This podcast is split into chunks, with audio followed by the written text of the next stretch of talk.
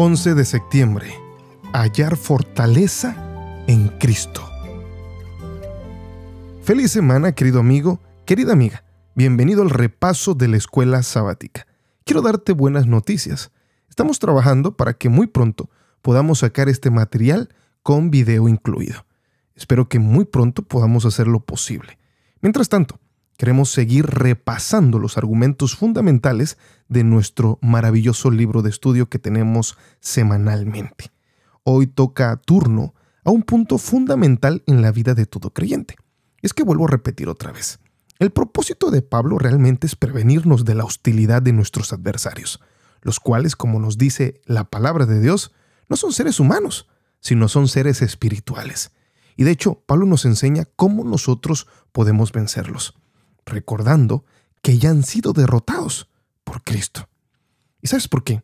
Porque cuando eres sellado con el Espíritu Santo, desde el momento de tu conversión, y aceptas a Cristo por fe, entonces ocurre algo maravilloso.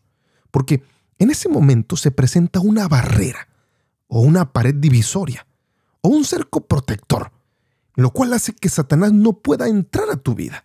Y esto precisamente es lo que más enfurece a Satanás. Porque cuando el pueblo de Israel andaba en los caminos de la obediencia, nadie podía hacerles frente. Pero cuando el pecado entraba en la nación, sufría las consecuencias terribles. Y esto es un símbolo importante para nosotros. Porque cuando estamos con Dios, nadie puede hacernos frente. Pero si nos alejamos de Él en desobediencia, el pecado nos debilita cada día. Es que es necesario recordar, Sansón no era fuerte por su cabellera, Sansón era fuerte porque la presencia de Dios estaba con él. Y tú y yo no debemos olvidar que somos parte de una sola familia.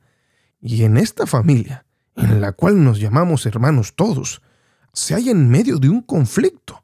Y ésta se encuentra en oposición espiritual. Y Pablo por eso nos da instrucciones sobre este asunto.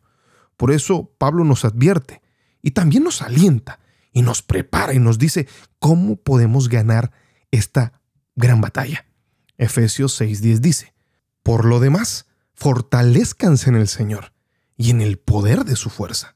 Revístanse con toda la armadura de Dios para que puedan estar firmes contra las insidias del diablo. Hoy, querido, quiero que no olvides que se presenta una batalla.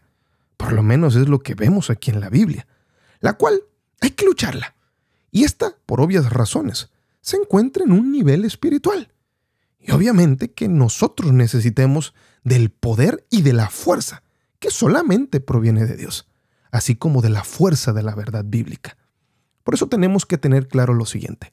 Esto no se trata de un dualismo cósmico entre el bien y el mal, entre Dios y Satanás como fuerzas coiguales que se disputan mano a mano por el control del universo, así como por tu alma.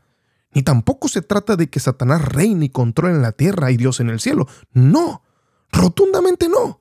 Porque Dios es el único, recuerda querido, Dios es el único soberano y legítimo Señor. El mal y Satanás son usurpadores ilegítimos que han sido desarmados ya, han sido derrotados. ¿Y sabes qué es lo único que falta? Solamente nos hace falta la espera del desenlace final. Hoy más que nunca debemos buscar la fortaleza en Cristo.